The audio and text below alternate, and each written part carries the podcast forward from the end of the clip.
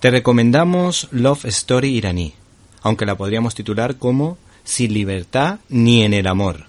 Bajo el seudónimo de una mujer, Jane Derox, dos periodistas, chico y chica, pareja en la vida real, quieren preservar su identidad con el objeto de poder seguir colándose en Irán para hacer periodismo de investigación.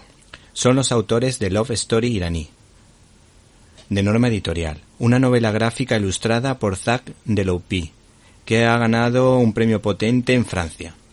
Esta pareja de valientes periodistas se enfrentaron al reto de entrevistar a varias parejas de todos los estratos sociales y lugares más representativos del país, y el resultado es escalofriante, porque la diferencia con la cultura occidental es abismal.